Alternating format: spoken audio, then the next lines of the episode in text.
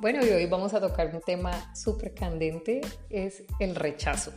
El rechazo es algo con lo que todos los escritores tienen que lidiar y esto también incluye a los que ya son famosos. En Internet podemos encontrar incluso cientos de anécdotas de escritores, eh, algunos presentan incluso cartas de rechazo que han recibido a lo largo de su carrera. Teniendo en cuenta que las editoriales tienen diferentes criterios estéticos, técnicos, políticos, de mercadeo y ojo que esto del tema del mercadeo es sumamente importante porque entendamos que la literatura a este nivel, eh, pues al nivel de las grandes editoriales, es un negocio y la apuesta muchas veces se juega en función de lo que sea más vendible. Tengamos en cuenta que en el arte es difícil llegar a consensos y que lo que puede resultar hoy inaceptable dentro de un par de años podría reivindicarse y tomar fuerza futuro o lo que puede ser aceptable para una editorial para otra pues es completamente inaceptable. Hoy, en los estómagos vacíos de la vaca, les voy a hablar sobre cuatro escritores famosos que fueron rechazados por editoriales, así que empecemos.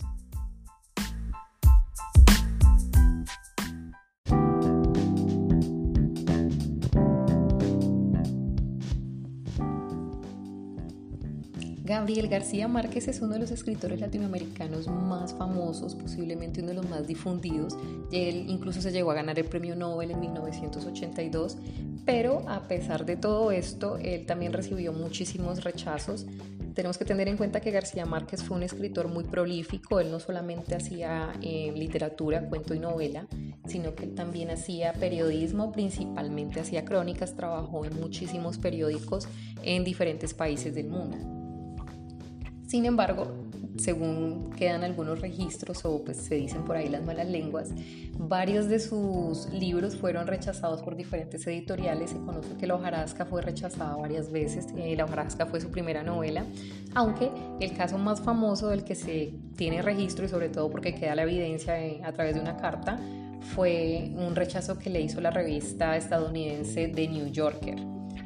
El cuento en cuestión eh, que le rechazaron fue Tu rastro de sangre en la nieve y él se postuló para esto en 1981 a través de la editora que tenía en esa época. Lo curioso de esto es que se postula justamente un año antes de ganarse el Nobel. Según la revista, y aquí voy a abrir unas comillas, la historia se caracteriza por la brillantez habitual de su escritura, pero a nuestro modo de pensar, su resolución no lleva al lector a aceptar su atrevido y bello concepto. Finalmente, Tu rastro de sangre en la nieve pues logra publicarse, se publica en 1992 en los 12 cuentos peregrinos. Y en el prólogo García Márquez cuenta un poco de cuál fue el proceso general con todos estos cuentos de la recopilación. Y en este él evidencia un proceso de reescritura constante de estos libros. Tu rastro de sangre en la nieve fue escrito en 1976 así que la versión que se publicó en el 92 debe ser muy diferente a la del 76 y seguramente también es muy diferente a la que él presentó en el 81 para The New Yorker. El segundo autor con el que voy a llenar esos estómagos vacíos de la vaca es J.K. Rowling. Ella es mundialmente famosa por haber escrito la saga de Harry Potter, así que seguramente habrán escuchado algo sobre ella. Según esta autora, fue en 1990 mientras estaba esperando un tren entre Manchester y Londres que se le ocurrió la idea de escribir pues todo este universo del niño mago.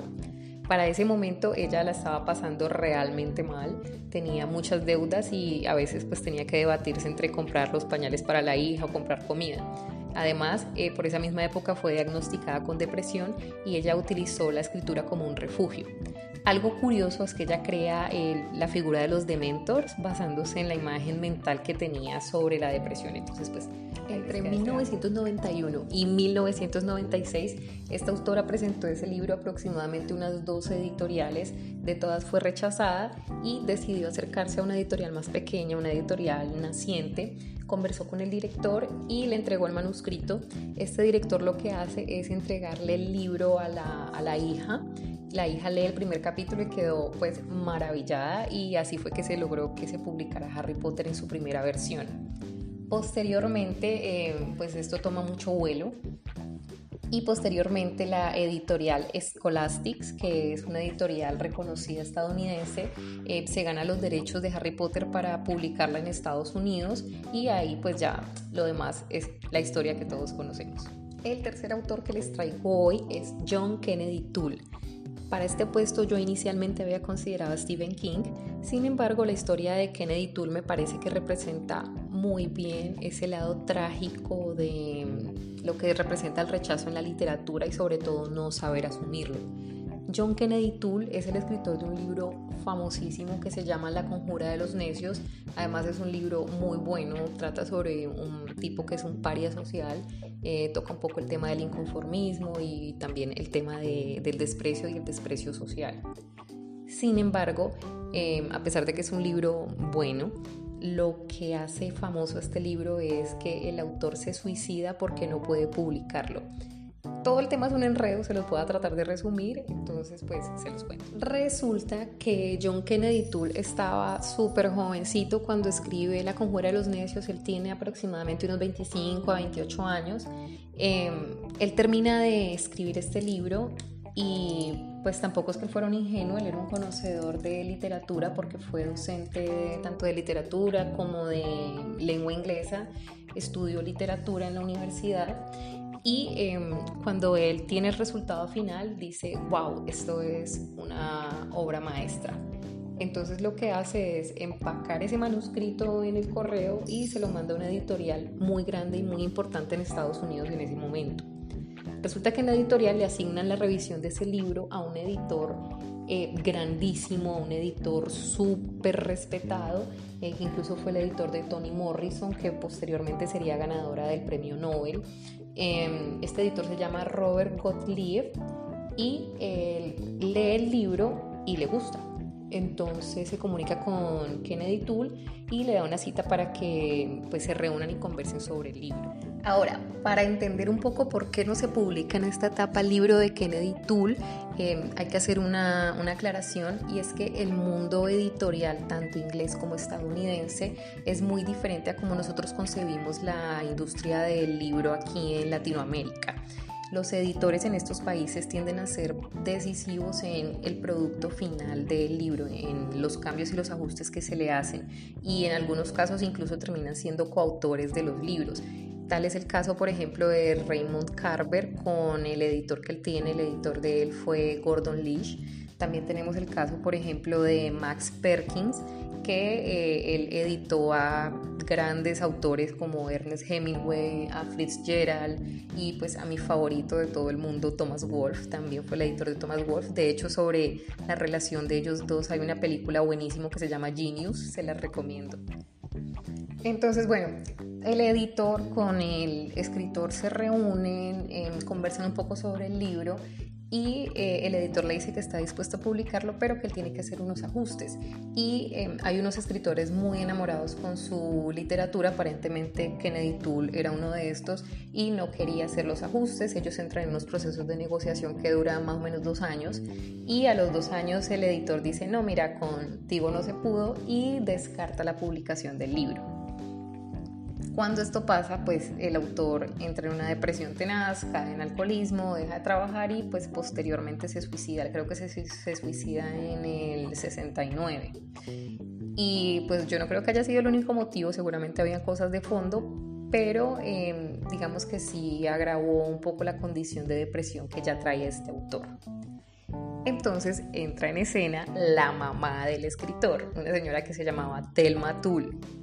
Em, Telma había encontrado eh, la conjura de los necios y eh, ella lo lee, lee la carta de suicidio del hijo, que por cierto no le mostró a nadie más, ella destruye esa carta, entonces pues digamos que lo que conocemos de los motivos del suicidio de Kennedy Dule es lo que la mamá dice, porque no hay manera de verificar eh, qué fue lo que escribió en esa carta, y la mamá le echa la culpa al editor y ella se pone en la labor de hacer que ese libro se publique como sea y empieza a visitar editorial tras editorial eh, a obligar básicamente a los editores a que lean el libro, ninguno lo, desea publicar, me imagino que algunos ni siquiera lo leerían, hasta que finalmente se encuentra con Walter Percy, que es también un editor y escritor, y lo que hace este escritor es crearle un prólogo nuevo, comentando también la anécdota sobre el suicidio del autor, le hace unos ajustes, unos retoques, y finalmente en 1980 logran que este libro se publique y en el 81 se gana el premio Pulitzer, hágame el favor, o sea, todo lo que se demoraron casi 11 años en publicarlo y se gana el premio Pulitzer. Y bueno, esa novela se vuelve un hit, es exitosísima y también en parte porque le hacen un proceso de mercadeo fuertísimo con el asunto de que el autor se había suicidado y ya para los años 80 había más aceptación de esta clase de literatura, estos temas relacionados con los condenados, eh, la literatura del antivalor, del desprecio.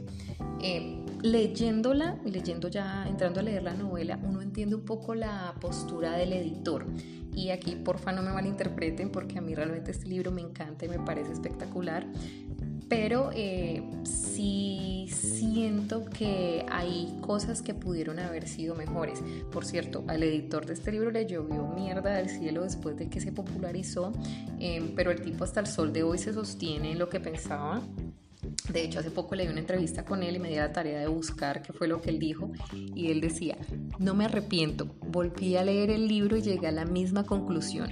Reconocí la enorme cantidad de talento y el mismo montón de fallos terribles que la primera vez. O sea, el man se sostiene en su ley.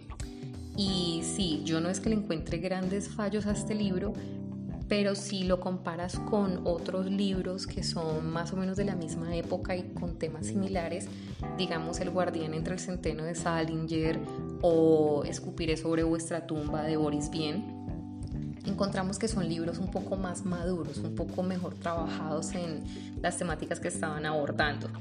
Entonces, pues básicamente, ¿qué nos queda con, de reflexión con esto? Que publicar un libro no es solo un asunto de calidad, también es una cuestión de oportunidad, de cómo se mercadee, de azar y pues de relaciones públicas.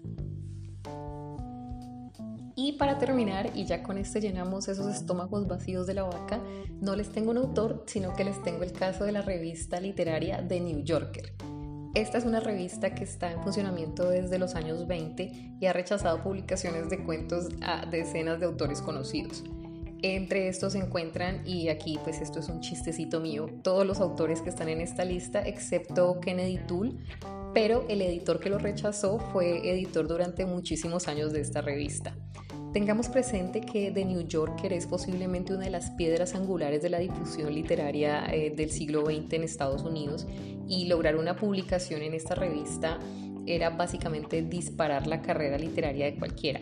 Y aquí sí no hay riesgo de pasar del anonimato al desprestigio porque ellos tienen unos estándares de calidad, por lo menos de calidad técnica súper altos y actualmente siguen gozando de mucho poder en el mundo literario. Entre los autores más reconocidos que ellos han rechazado se encuentra, por ejemplo, Scott Fitzgerald, que es el escritor del Gran Gatsby, y a quien, por cierto, le rechazaron un cuento en la década del 30 y lo publican en 2015.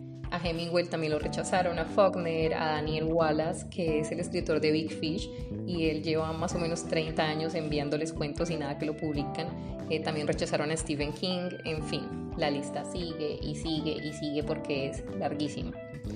Y estas aparentes historias de rechazo, de fracaso, han inspirado a muchísimos escritores a continuar escribiendo, mejorando, puliendo sus obras, porque pues a fin de cuentas el acto de escribir es básicamente reescribir.